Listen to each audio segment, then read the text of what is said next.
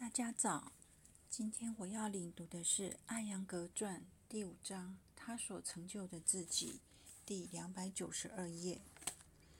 在一周的时间里，艾扬格先生给了他很多针对性的练习，在不同的姿势中调整他的肩膀，把它放置在一系列的练习中，以使他的手臂向后延展。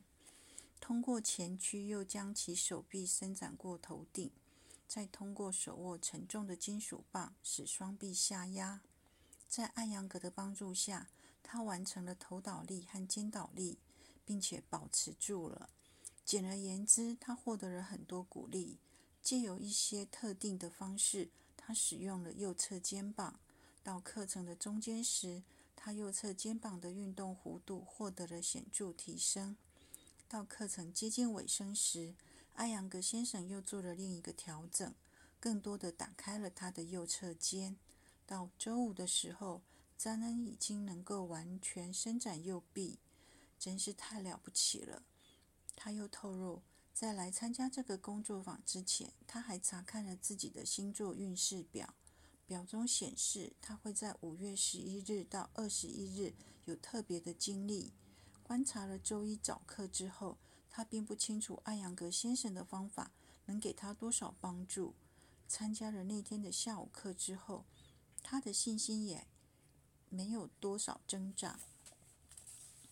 伸展，伸展，伸展！他大吼。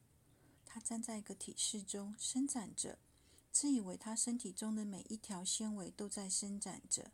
突然，啪的一声，他的肩膀挨了一巴掌，接着是严厉的声音。动这里的皮肤，他思索着，并且努力的尝试去移动皮肤，期盼着能发生点什么奇迹。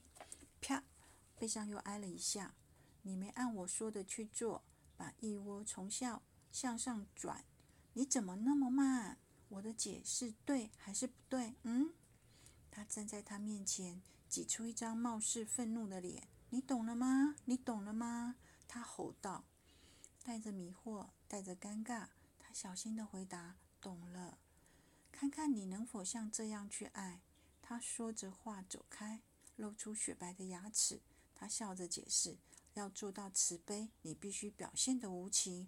除非我一吼，他就爱不起来了。爱，在艾扬格看来，就是虔诚的练习。是表象上的矛盾，使他在最初阶段如此难被理解。前一分钟，我还在恨他。”可下一分钟我又爱他。一个学生在第一天课后回忆道：“他接着笑了起来。我很想到印度去学习，但我可不想因为学习瑜伽再弄得溃疡了。”另外一些学生在面对课堂上的戏剧般的一幕时，只把它看成是戏，他可没有陷入其中。他说：“那只是一场表演。”你会看到他的眼睛从始至终都是柔软的。对我而言，我会说艾扬格的这场戏是有成果的。从来没能在头倒立中保持超过六十秒的我，那天下午在上面足足待了五分钟，然后等待着被放下来。艾扬格这样描述自己：“我是一个守旧的老师，哪怕你做得不错，我还是会说你还不怎么样。”对于我来说，如果我看到进步，我会在心里满足，但绝不会把它说出来。赞扬一旦出口，我就关闭了你的进步之门。要想做个好老师，你要有狮子吼一般的外在，而内在你要像羔羊一般温和。不论他的内在如何温和，在教室中这个温和你是绝对看不到的。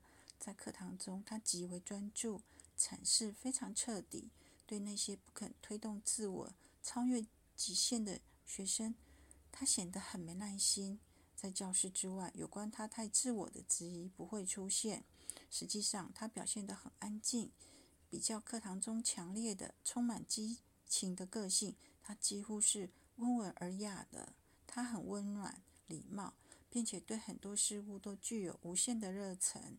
除了每天教授两节各三个小时的高强度的课程之外，他下午还去尝试驾驶帆船、走访监狱，并了解那里的瑜伽项目；晚上去听交响乐或去剧院。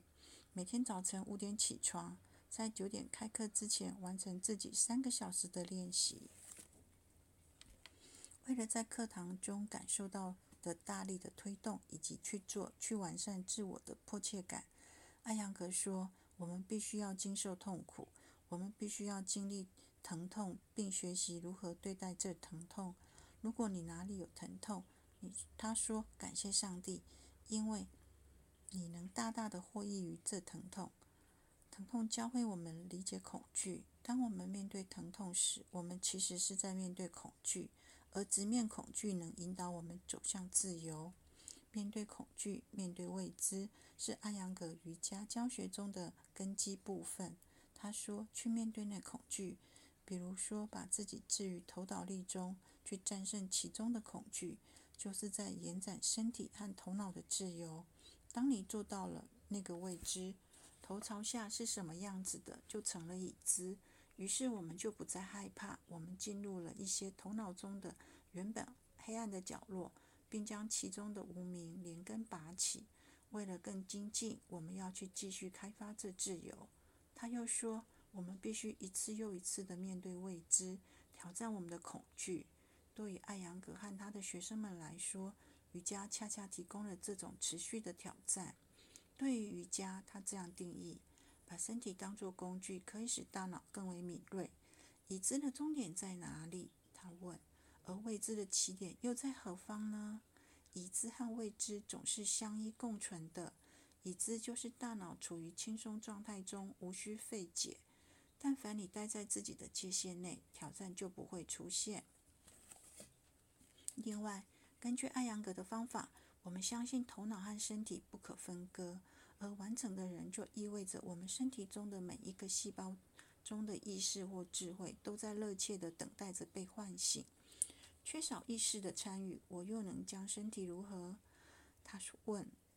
一处之智慧去移动一侧手臂，另一处之智慧保持相应区域的稳定。智慧遍布周身，皮肤是外层的智慧，而自我属于内在的智慧。两者之间应该做着不可思议的沟通。他说：“一个人应该用一千只眼睛去看。”他又说：“他经常说到关于皮肤的问题，指出一些如此微妙，甚至对于普通人的眼睛而言，经常是不可察觉的细小动作。他通过观察皮肤的颜色去判断人所承受的压力。干燥的皮肤告诉他有太多的能量导引向内了。他可以通过对皮肤的触摸。”判断出某一处的意识是否是醒觉的，在他自己的练习中，对皮肤的控制是如此不可思议。他的皮肤可以仅仅通过呼吸就能被展开。在课程中，观摩的瑜伽老师菲利提豪尔说：“难道肌肉不也必然动起来了吗？整个过程如此慢，就好像他的皮肤在你眼前盛开。”艾扬格还能够控制他腿上的毛发。仅凭意识，他能让他们站立或倒下。跟随着这样一位对身体的掌控已达到至高至精状态的老师学习瑜伽，是美妙而又迷惑的。正如另一位老师朱迪斯·拉萨特指出的那样，就好像当你连画笔都不会握时，却要和米开朗基罗学习艺术一般。跟随艾扬格学习瑜伽的独特之处在于，他的充满力量的，有时甚至有些凶猛的教学风格。借助辅助工具的使用，比如桌子、椅子、墙、扫把，你会获得最大程度的伸展。他发展出来大量站立体式的练习，最重要的是那种使意识成长与身体运作相结合的特殊方法。周三的早课中。他在体式中解释现在、过去和未来。按照我的理解，大抵是这样说的：当身体姿态发生改变时，智慧或是意识也必须发生改变，以适应新的动作。动作和意识并肩而动。换言之，身体在哪里，意识也要如影随形。尽管如此，他却把意识和思维过程进行了区分。没有静态的大脑或意识。只有思维过程的止息。当思维止住的时候，头脑就处于已知的安全中，头脑休憩于过去。这样的头脑状态也会呈现在身体上，身体停止了在体式中探寻未知的努力，而仅仅是安于其界限中。这样的体式就缺乏生命力，或者身体匆匆进入了某一姿态，即未来中，而头脑还留在过去，没有头动态和头脑一致运作，心不在此处，不稳定随之而来。整个讲解在一个学生演示头倒立式的过程中呈现。现在看看腿上发生了什么。阿扬格说：“双腿回到了未来，稳定还没有形成，腿就起来了，迷惑也就开始了。